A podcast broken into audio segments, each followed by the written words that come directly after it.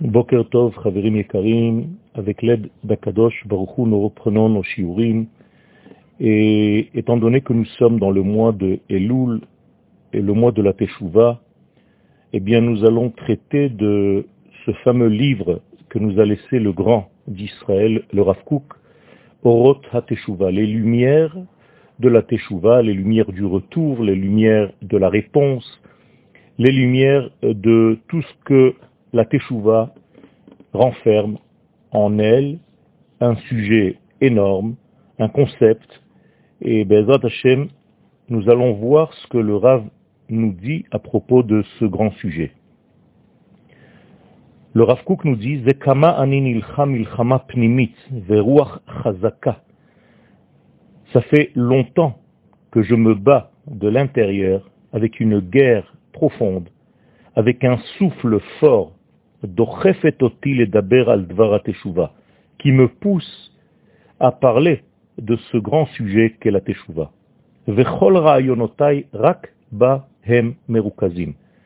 Et toutes mes idées, toutes mes pensées se focalisent sur ce sujet précis de. La teshuva La teshuva est un rajout, est un flux de lumière continuelle dans le monde. Dit le Rav, la Teshuvah traite de la plus grande partie de la Torah et de la vie d'une manière générale. Sur la Teshuvah, Benuyot Kol Hatikvot, tous les espoirs sont construits sur cette fameuse Teshuvah, et au niveau personnel, et au niveau collectif, c'est une mitzvah d'Akadosh Baruchou qui, d'un côté, est la plus facile de toutes les mitzvot, car seulement la pensée de la teshuva, c'est déjà une teshuva. Le fait de décider déjà de faire teshuva, c'est déjà teshuva. D'un autre côté, c'est la plus dure de toutes les demandes. Car en réalité, cette demande, comme nous allons le développer, Bezrat Hashem, dans notre développement sur la Teshuvah, nous voyons que la Teshuvah concerne le flux même de la vie. Et donc il y a ici un sujet grandiose que nous devons comprendre, un sujet qui est difficile à concevoir, car le Rav ne traite pas de la Teshuvah seulement dans la première facette de ce concept, c'est-à-dire avoir fauté et faire un repentir sur la faute, il y a ici quelque chose de beaucoup profond, de beaucoup plus inhérent à la vie même, et vous allez voir comment le Rav traite de ce sujet énorme, avec une compréhension qui n'en est pas moins énorme.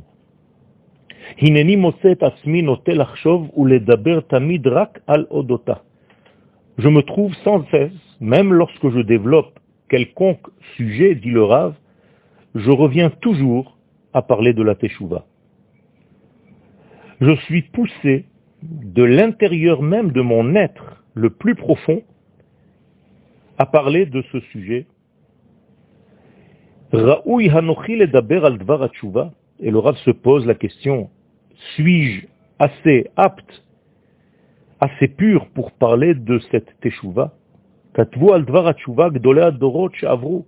Les plus grands maîtres du judaïsme ont écrit à propos de cette notion de Teshuvah.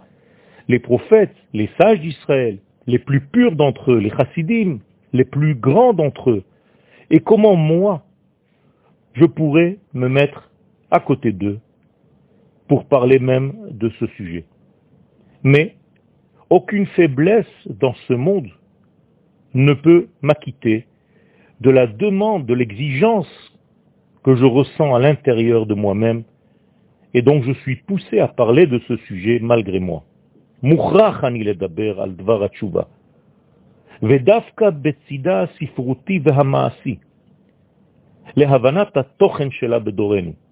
Mais je vais aborder ce sujet, dit le Rav, avec la facette qui correspond à notre génération.